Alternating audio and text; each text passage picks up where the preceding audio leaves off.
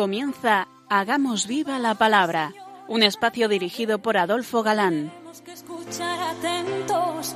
En tu palabra, Jesús, está el mensaje, el del amor, el de andar despiertos. Cuando no tenga sentido la tristeza, en nuestra historia andemos como ciegos. En tu palabra hallaremos la fuerza que nos levante y llene de sosiego.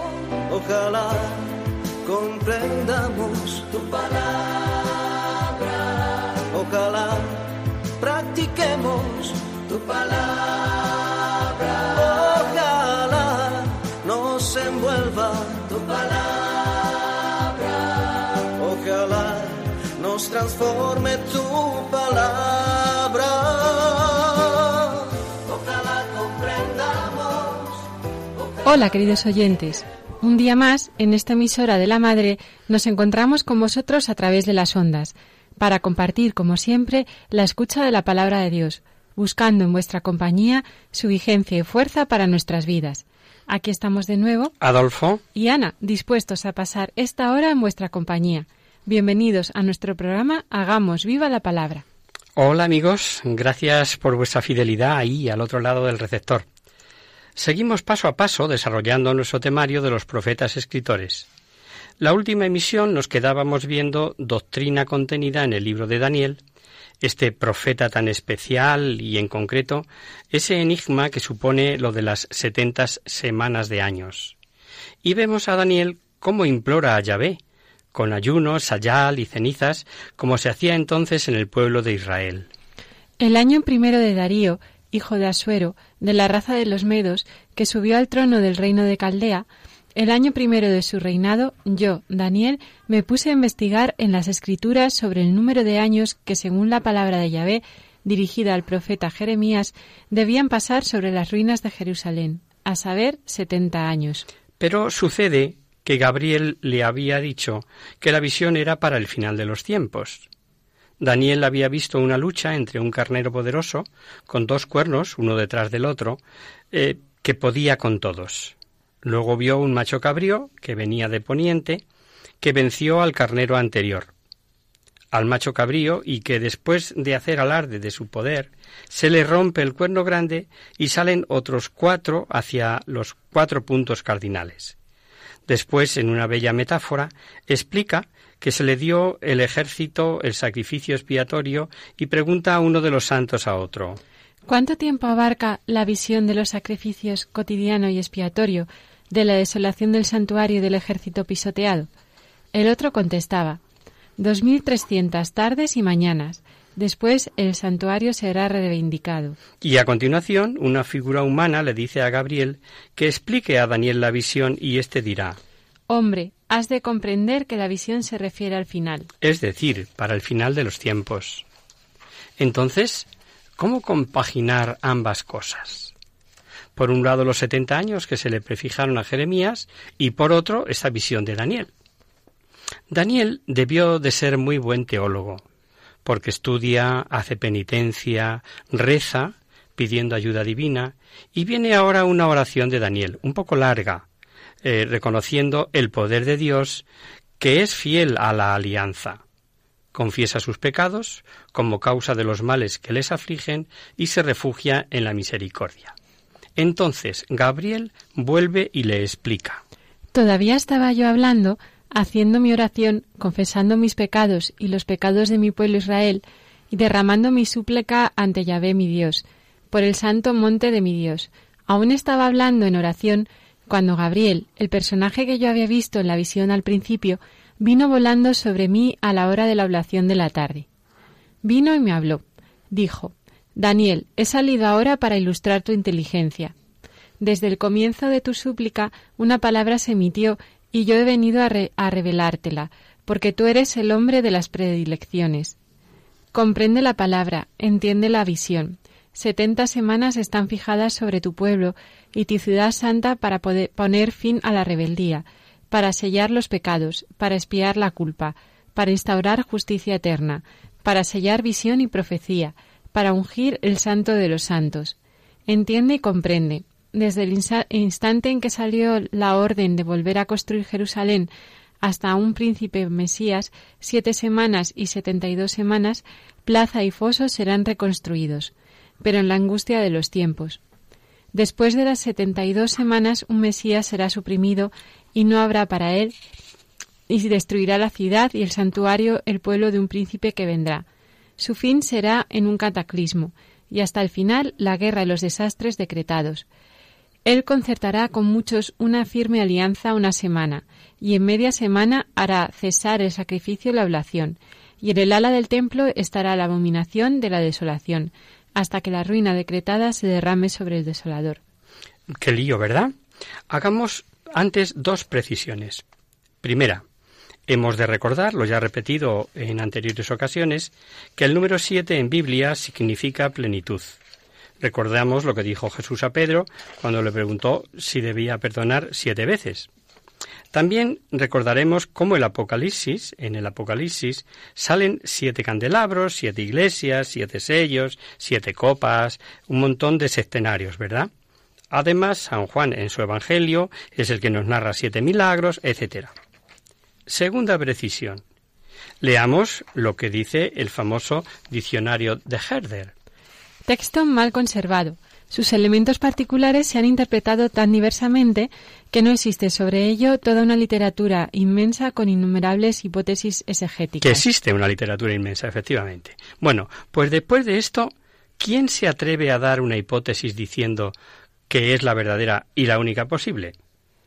Bueno, lo que sí está claro es, primero, que la salvación esperada vendrá sin falta, pero después de varios tiempos y sucesos. Segundo, que todo está prefijado por Dios. Y tercero, a Daniel le dirige claramente Gabriel a los tiempos mesiánicos en los que anuncia desaparición del pecado que impedía la justificación, el fin de la rebeldía del pueblo escogido y la instauración de la verdadera justicia, la de Dios.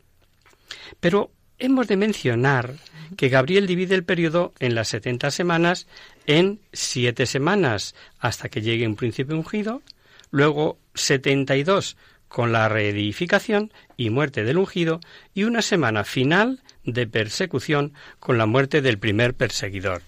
Desde el comienzo de tu súplica una palabra se emitió y yo he venido a revelártela, porque tú eres el hombre de las predilecciones. Comprende la palabra, entiende la visión.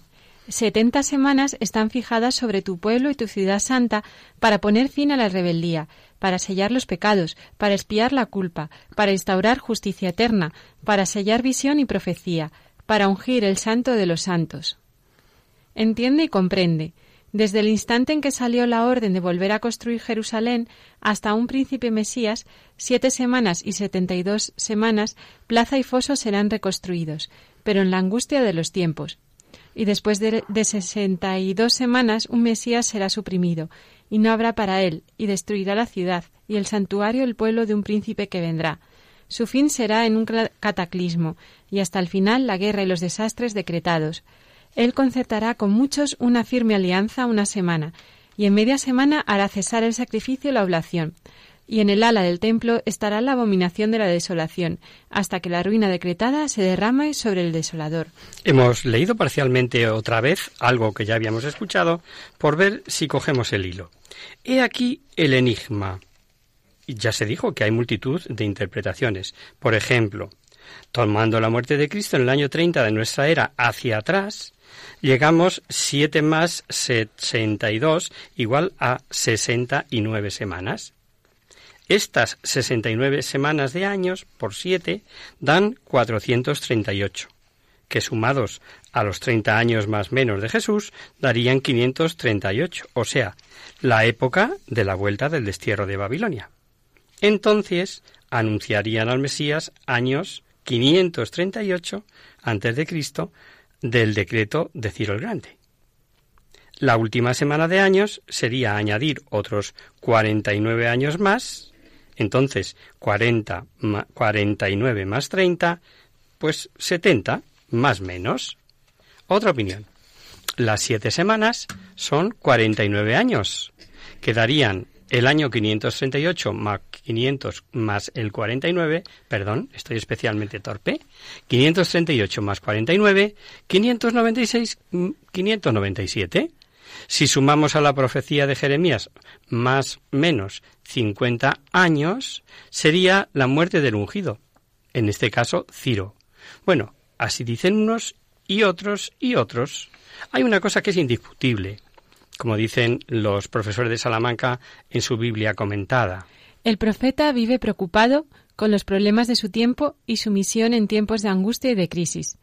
Ha de reavivar la esperanza y la salvación en virtud de las promesas mesiánicas. Así, en el versículo 24 de este capítulo 9 de Daniel, dirá que se inauguraron los tiempos mesánicos. Setenta semanas están fijadas sobre tu pueblo y tu ciudad santa para poner fin a la rebeldía, para sellar los pecados, para espiar la culpa, para instaurar justicia eterna, para sellar visión y profecía, para ungir el santo de los santos. Tras setenta semanas apareció Cristo, 164 mm, años, por tanto 23 semanas.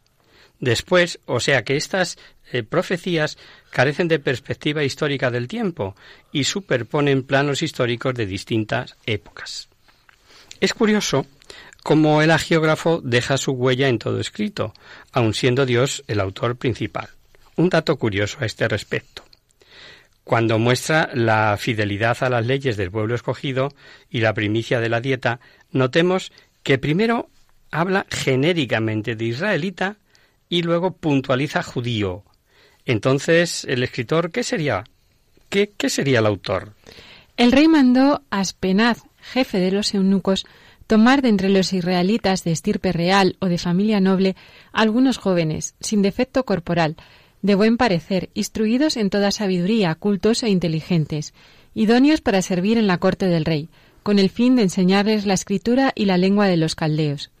Entre ellos se encontraba Daniel, Ananías, Misael y Azarías, que eran judíos. Que eran judíos, ¿verdad? Por tanto, se nota qué pluma hay detrás.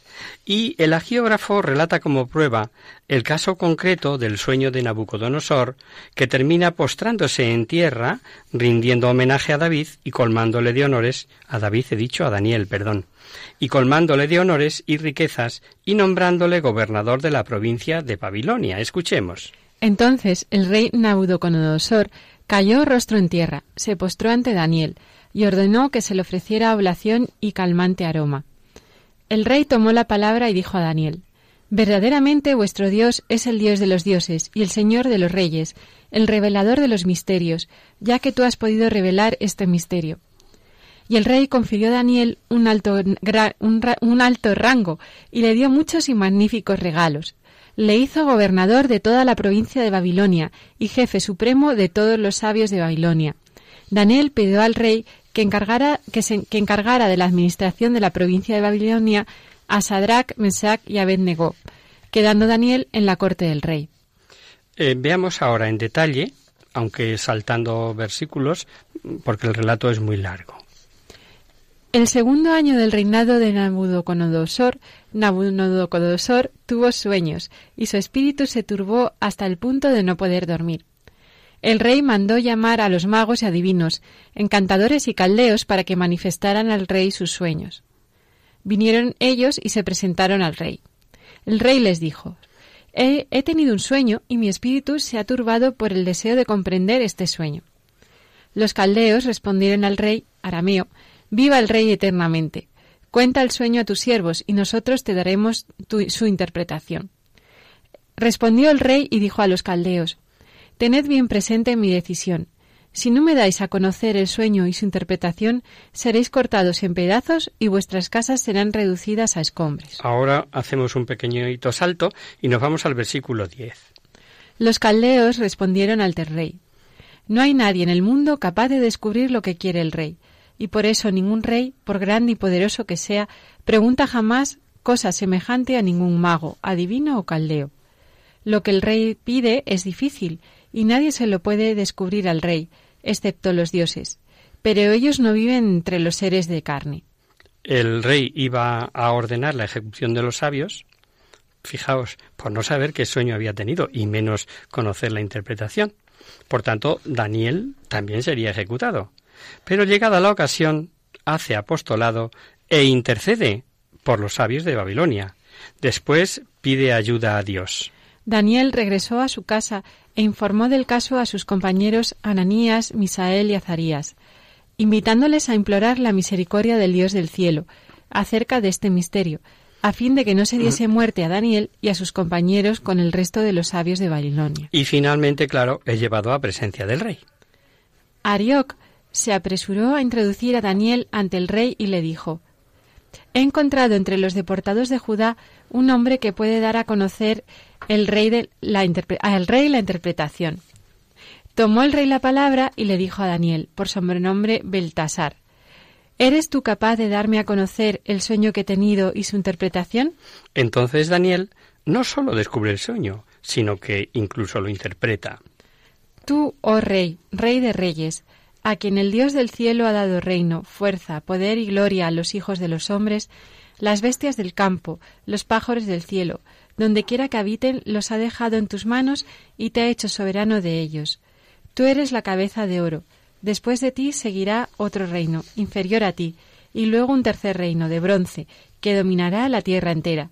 Y habrá un cuarto reino, duro como el hierro, como el hierro que todo lo pulveriza y machaca, como el hierro que aplasta. Así él pulverizará y aplastará a todos los otros. Vamos a hacer ahora un pequeñito alto en la palabra, escuchando esta música de hermana Glenda.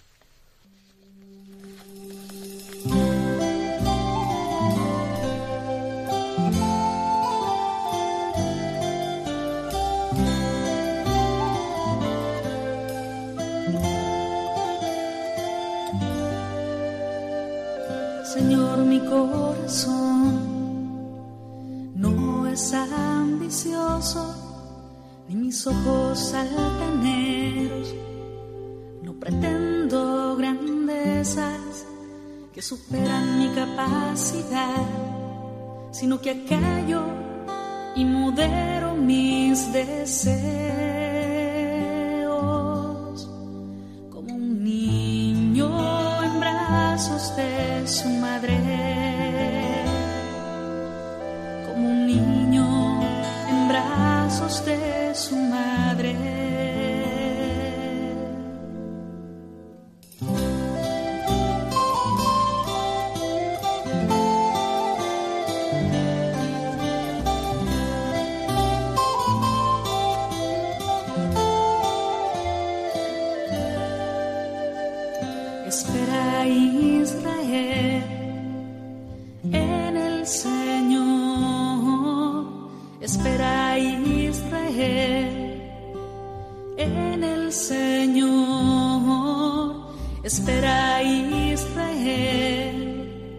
En el Señor.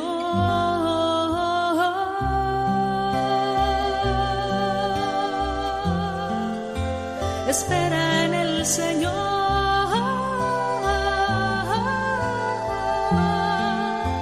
Espera en el Señor.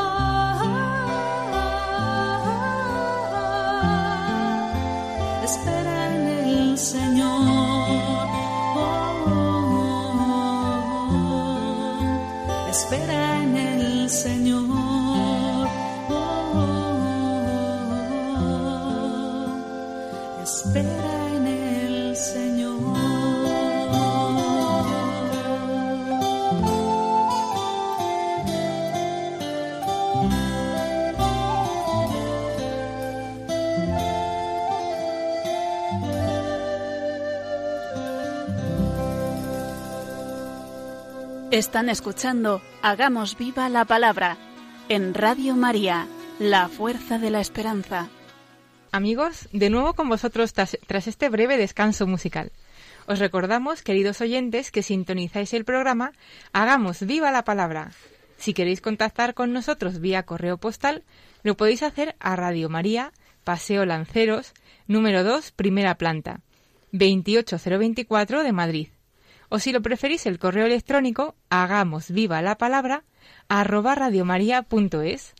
Para los que se acaban de incorporar, decirles que estamos analizando en este curso los profetas escritores del Antiguo Testamento, y en concreto Daniel. Veíamos antes del descanso cómo el profeta Daniel no sólo descubre el sueño del poderoso Nabucodonosor, sino que además lo interpreta Recordemos la receta que había preparado para caso de fallar la cosa, tenía su riesgo, ¿no? Tened bien presente mi decisión. Si no me dais a conocer el sueño y su interpretación, seréis cortados en pedazos y vuestras casas serán reducidas a escombros. De la marinera, ¿no? Ya ahora, tras el sueño y la interpretación, es cuando Daniel va a hacer su apostolado. Comienza con la costumbre de la época y de la corte, alabando al rey, para acabar anunciando al único rey y Mesías. Entonces el rey Nabucodonosor cayó rostro en tierra, se postró ante Daniel y ordenó que se le ofreciera oblación y calmante aroma. El rey tomó la palabra y dijo a Daniel Verdaderamente vuestro Dios es el Dios de los dioses y el Señor de los reyes, el revelador de los misterios, ya que tú has podido revelar este misterio. Y el rey confirió a Daniel un alto rango y, dio muchos y, y le dio muchos y magníficos regalos. Le hizo gobernador de toda la provincia de Babilonia y jefe supremo de todos los sabios de, Babilonia. Habréis observado que los materiales de la estatua, lo veíamos antes del descanso, son descendentes de arriba abajo, primero oro, luego plata, bronce, hierro y por último barro. Es como una sucesión estratigráfica como utiliza la geología y la arqueología, esto es por estratos, pasando el tiempo desde la cabeza hasta los pies en forma alegórica. Después de negarse los tres jóvenes a adorar al rey como Dios y siendo acusados de ellos, son arrojados al horno y viene una preciosa oración de alabanza de los tres jóvenes entre las llamas, que tanto se reza en la liturgia de las horas y que veréis cuando empiece a hablar Ana cómo suena. Veamos alguna parte de ella y, como hemos dicho ya con anterioridad, esta parte es deuterocanónica. Obras todas del Señor, bendecid al Señor. Cantadle, exaltadle eternamente. Ángeles del Señor, bendecid al Señor. Cantadle, exaltadle eternamente. Cielos, bendecid al Señor cantadle, exaltadle eternamente. Aguas todas que estáis sobre los cielos, bendecid al Señor, cantadle, exaltadle eternamente. ¿Os suena a que sí? El resultado también lo conocemos. Un ángel les libra de las llamas y Nabucodonosor, al día siguiente, queda demudado, alabando al Dios de los judíos. La fe y la aceptación de la voluntad de Dios es una auténtica joya de sabiduría y fidelidad. ¿Estáis dispuestos ahora, cuando oigáis sonar el cuerno, el pífano, la cítara, la zambuca, el salterio, la zampoña y toda clase de música, a postraros y adorar la estatua que yo he hecho? Si no la adoráis, seréis inmediatamente arrojados en el fuego ardiente. ¿Qué Dios os podrá librar de mis manos? Sadrach, Mesach, Abednegot tomaron la palabra y dijeron al rey Nabucodonosor, no necesitamos darte una respuesta sobre este particular.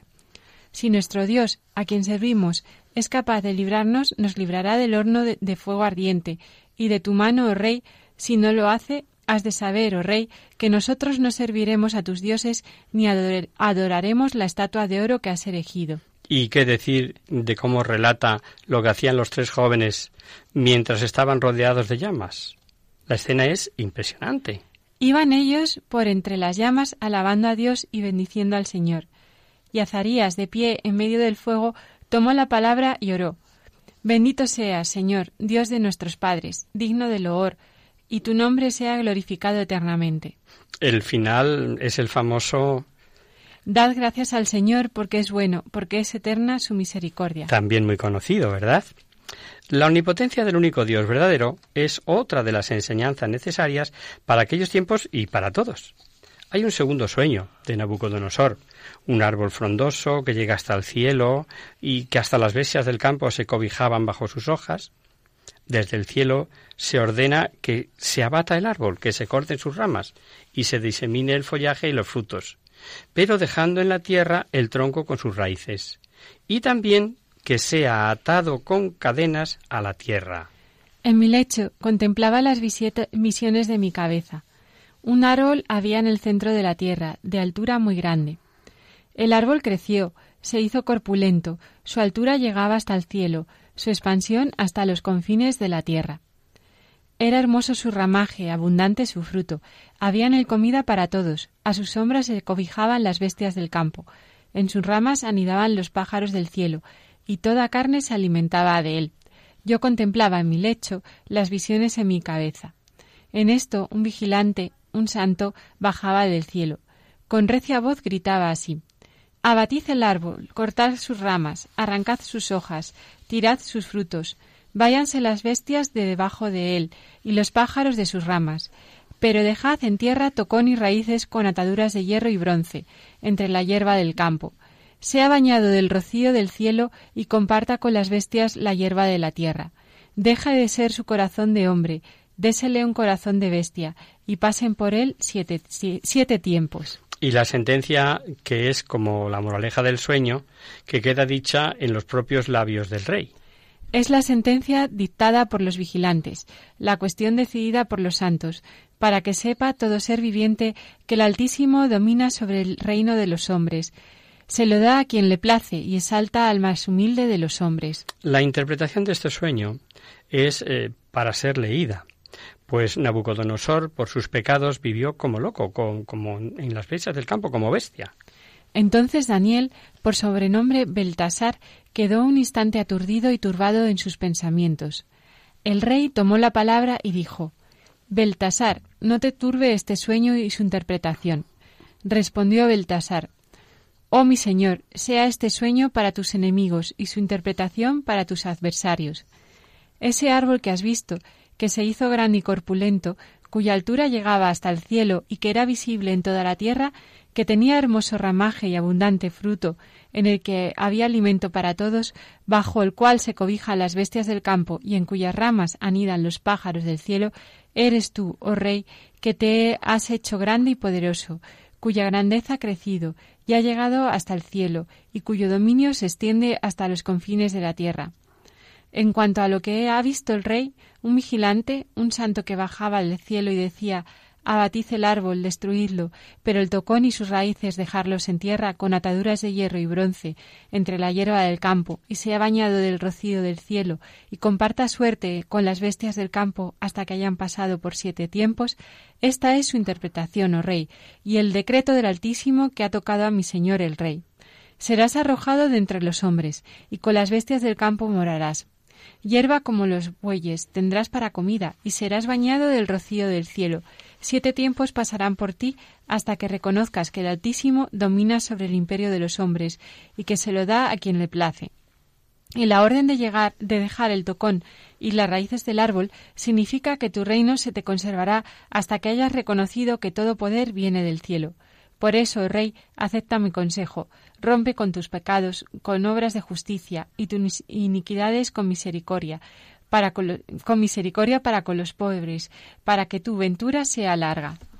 Hay a continuación un versículo revelador. Recordemos que las profecías son culminatorias, pero mm, Dios da tiempo antes de cumplirse para que, al creerla, se arrepienta el pecador. Y a Nabucodonosor le dio todo un año, pero no se arrepintió. Todo esto le sobrevino al rey Nabucodonosor.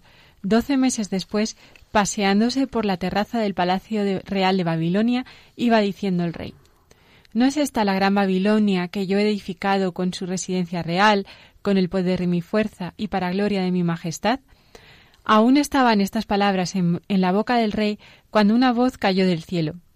A ti se te habla, rey Nabucodonosor, la realeza se te ha ido. De entre los hombres serás arrojado, con las bestias del campo morarás, Hierba como los bueyes tendrás por comida, y siete tiempos pasarán por ti, hasta que reconozcas que el Altísimo domina sobre el reino de los hombres, y se lo dé a quien le plaza. Viene ahora mm, en el libro de Daniel el banquete de Baltasar. Es una pieza literaria de enorme valor, pues además de las enseñanzas mm, que nos depara eh, el propio texto, ¿no? El famoso festín. Es un modelo de acierto narrativo, pues se presenta el derrumbe de todo un imperio eh, como momento crítico y dramático, y también la aparición de esa misteriosa mano en aquel eh, marco frívolo y blasfemo da que pensar en lo terrible del mensaje. Esta escena ha inspirado a pintores y, poetas. Eh, Cardenal de la Barca, por ejemplo, dijo Esta musa es este día, altar de la idolatría, de la vanidad altar, pues adornan con su ejemplo todos los vasos del templo la cena de Baltasar. Esos vasos sagrados de los que Isaías profetizó su restitución saliendo de Babilonia y dijo nada más y nada menos que son portadores del ajuar de Yahvé. ¿Lo recordamos? Retiraos, retiraos, salid de allí. No toquéis cosa inmunda, no toquéis nada inmundo. Salid de en medio de ella, purificaos los que lleváis los utensilios de Yahvé. Así comprenderemos la malicia que encierra Baltasar, que ordenó que se los trajeran, y bebieron él, sus príncipes, sus mujeres y sus concubinas. Este valor sagrado y único lo expresa Calderón de la Barca de manera impresionante. La misma sala de la orgía, convertida en Tribunal Supremo, y unos simples dedos escribiendo en la pared. De los valientes, en la hora de la verdad, en el juicio final. Dirá Daniel que al rey le castañeteaban las rodillas una contra otra, además de quedar pálido. El rey Baltasar dio un gran festín en honor de sus mil dignatarios, y en presencia de estos mil bebió vino. Bajo el, bajo el efecto del vino, Baltasar mandó traer los vasos de oro y plata que su padre Nabucodonosor se había llevado del templo de Jerusalén, para que bebieran en ellos el rey, sus dignatarios, sus mujeres y sus concubinas.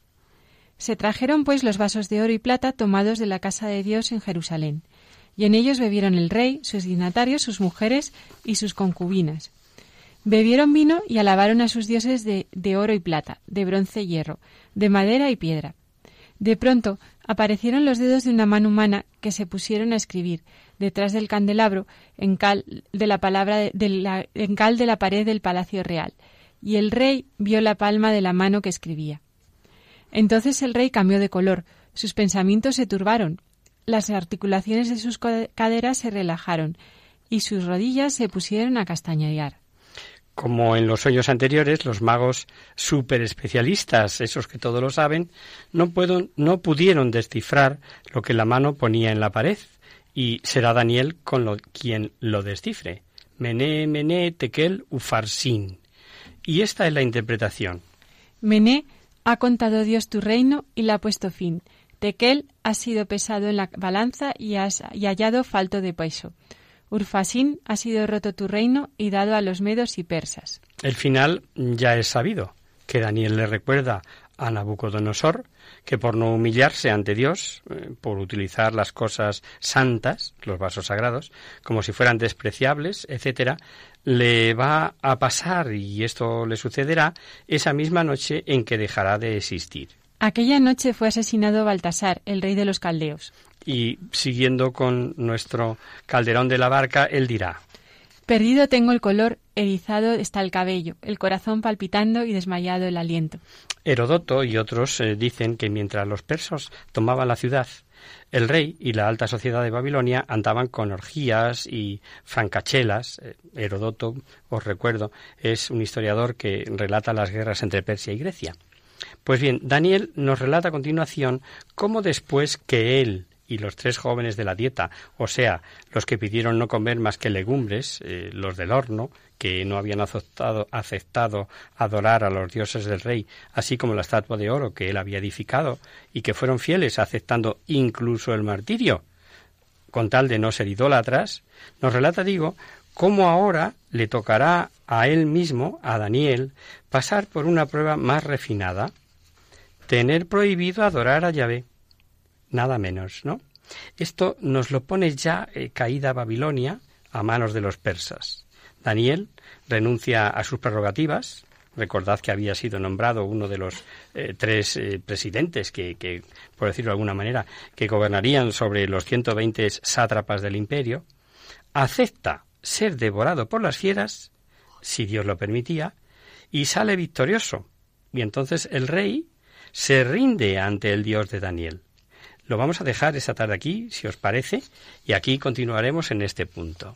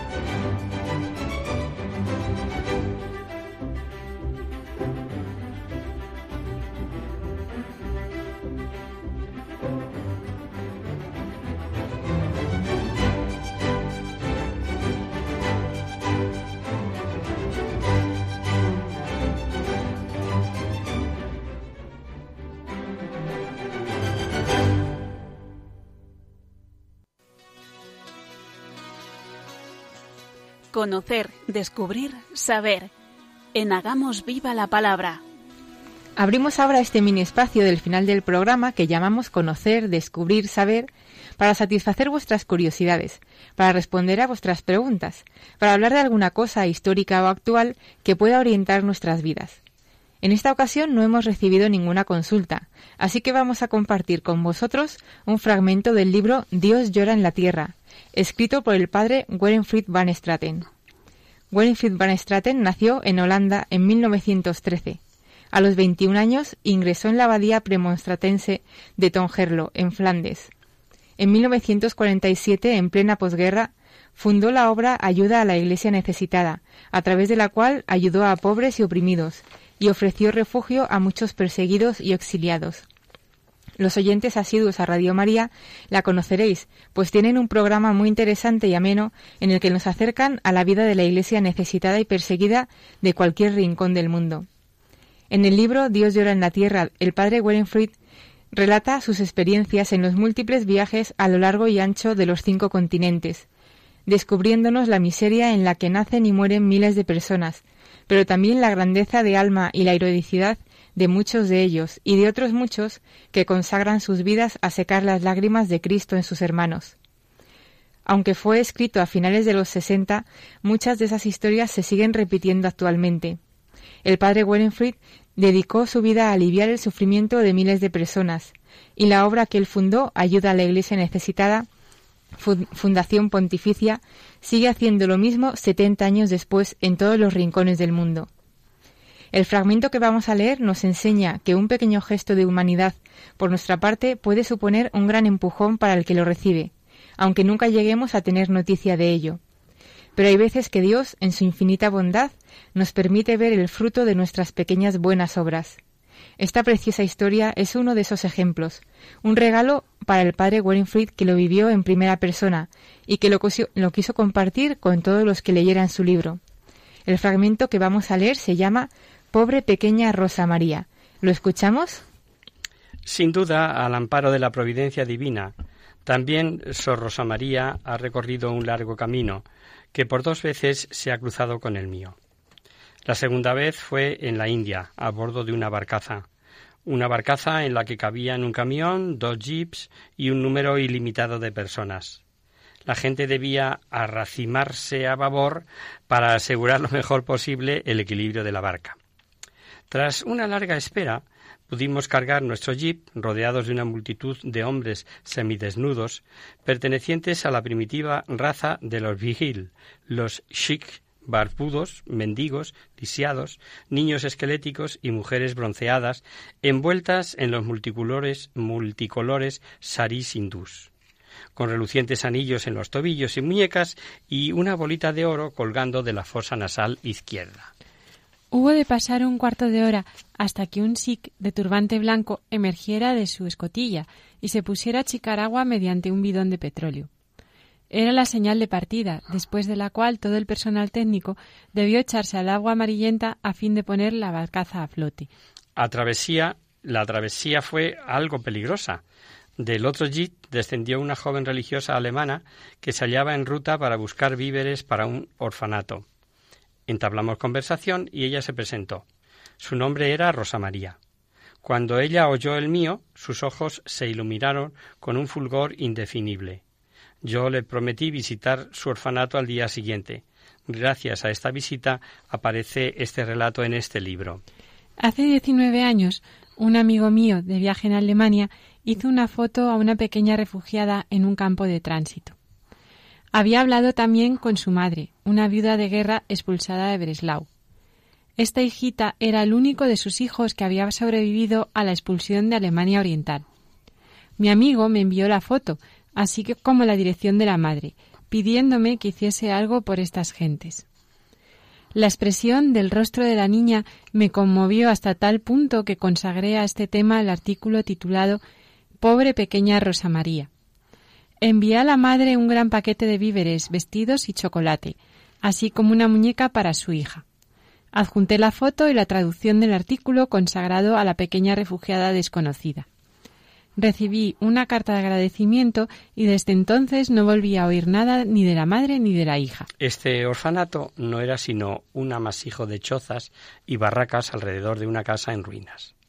También forma parte del conjunto una escuela en la que los niños aprenden a cocinar, a coser y a escribir, por lo menos su nombre y la fecha de su nacimiento, sin lo cual no podrían votar y estarían privados de todo derecho.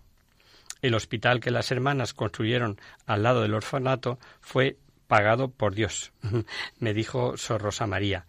Eh, no sirve tan solo para los niños, sino para todo el mundo. A falta de personal, son los familiares mismos de los enfermos los que cuidan a los suyos, mientras los niños juegan por debajo de las camas. La historia de esta gran empresa de caridad auténtica me fue contada por Sor Rosa María. Cuando llegaron aquí, las religiosas encontraron nueve niños refugiados pakistaníes sin padres. Ahora hay más de quinientos. Sor Rosa María me acompaña a través de los míseros pabellones de este alucinante paraíso de los niños. Pasamos al lado de un bebé negro como el azabache, rodeado de diez pequeños que se entusiasman. Ya bebe, ya siente, exclaman. Sonriendo la hermana me explica que este bebé fue abandonado en un tren. Está aquí hace solamente ocho días. Los niños están locos con él. Esta pequeña ciega con flores en el pelo es, un, es una musulmana. Los musulmanes celebran hoy una fiesta y por eso los otros niños la han adornado con flores. No era más que un trozo de carne humana cuando se la trajo aquí. Ahora es el centro de atracción de los otros. Por eso vivirá. Y así sucesivamente. Cada niño juega un papel principal en el drama escalofriante de su pequeña biografía 500 dramas y a cada uno de ellos están vinculadas 10, 30, 50 personas más. Miles de seres humanos sufrientes, criaturas de Dios, los preferidos de Jesús, cuya miseria fue puesta bruscamente al desnudo por el sobrio y certero comentario de esta joven religiosa. Lleva en la India apenas dos años, me dice su superiora, pero a dos leguas a la redonda se le llama el ángel de la caridad. Profundamente conmovido me despedí. Entonces Sor Rosa María me pidió la bendición y me confió un sobre. Allí encontré la foto, desde hacía tiempo olvidada, de la pequeña refugiada de Breslau y la breve narración que yo había enviado a su madre diecinueve años antes. Ella adjuntó una pequeña carta donde decía que la muñeca y el chocolate habían sido para ella las primeras pruebas de la bondad divina, y que debía su vocación al consuelo que fue dispensado por nuestra obra y por mi relato. Por esa razón, al entrar en el convento había tomado el nombre de Rosa María. Para gloria de Dios, que quiso valerse de mis pobres palabras para hacer de una niña refugiada una heroína de la caridad. He aquí la historia, ya vieja, de la mm, pobre pequeña Rosa María. Rosa María, yo no te he visto nunca y te conozco solamente por la foto triste que me ha sido enviada. Pero sé que vives en un campo y puedo así comprender bien por qué eh, tienes el aire de una pequeña flor agostada a la que mejor le sería ser cortada cuanto antes. Yo también estuve en un campo, no como refugiado, ni para vivir allí durante semanas en una barraca. Era para ver, para distribuir cigarrillos y bombones, para buscar en vano la palabra que pueda consolar, para acabar dando solamente la mano y marcharme desconsolado. Ana María, ¿qué edad tienes tú? ¿Siete años? Es demasiada poca edad para el infierno. Evidentemente, el fulgor de asombro se ha extinguido en tus ojos, porque ya no hay nada que no sepas. ¿Dónde está tu padre? Murió como tantos padres en una de, esas algaradas que tienen lugar dos veces por semana en el campo de Valka, en Nuremberg, o fue llevada a Rusia. ¿Cayó en la guerra? ¿Está prisionero en la zona soviética? ¿O abandonó tal vez a tu madre? ¿Murió de tuberculosis? Hey de María, si tuvieses un padre valeroso, fuerte, bueno, no estarías tan infinitamente triste ante la puerta de esta barraca de madera. ¿Y tu madre? ¿Es posible que no tengas más que una abuela o una tía anciana? Rosa María, Ana María, Heide María. Te he llamado así tan solo porque quisiera confiar a todas las Rosas, Gildas, Anas y a todas las posibles jóvenes de los campos de refugiados a la Madre de Dolores, la Virgen María, que sabe por qué estás tan triste. porque también ella debió una vez huir con su hijo, y por esta razón ama con un amor maternal que abarca todo a todos los niños refugiados y a ti también. De Breslau hasta la India y de Rosa María hasta Rosa María, hasta aquí y aún más lejos, se extiende el poder del amor que quiere sacar las lágrimas de Jesús cuando llora. Y aquí acaba el testimonio del padre Werenfried von Straten, fundador de la obra Ayuda a la Iglesia Necesitada. Para los que os habéis de incorporar, recordaros que se trata de un fragmento de su libro Dios llora en la tierra. Esperando que os haya servido de ayuda, nos despedimos de todos vosotros hasta la próxima emisión. Y hasta aquí, queridos amigos, el programa de hoy. Os dejamos con nuestra sintonía y os recordamos que si queréis dirigiros al programa para cualquier duda, aclaración o sugerencia, participando en el espacio de conocer, descubrir, saber, estamos a vuestra total disposición y encantados de atenderos en la siguiente dirección. Radio María, Paseo Lanceros número 2, primera planta, 28024 de Madrid. O bien, si lo preferís, al correo electrónico hagamos viva la palabra arroba radiomaria.es. Contamos los días para nuestro nuevo encuentro con vosotros, queridos oyentes. Ante estos micrófonos estaremos de nuevo.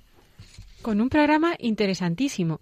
Babilonia está a punto de caer en manos de los persas y veremos a Daniel nuevamente involucrado en estos cambios políticos. Hasta el próximo día, amigos.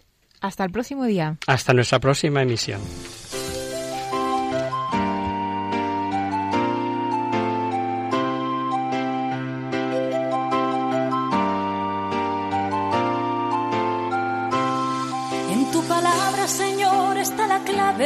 Solo tenemos que escuchar atentos. En tu palabra, Jesús, está el mensaje, el del amor, el de andar despierto. Así concluye Hagamos viva la palabra con Adolfo Galán. Andemos como ciegos en tu palabra y haremos la fuerza que nos levante y llene de sosiego. Ojalá comprendamos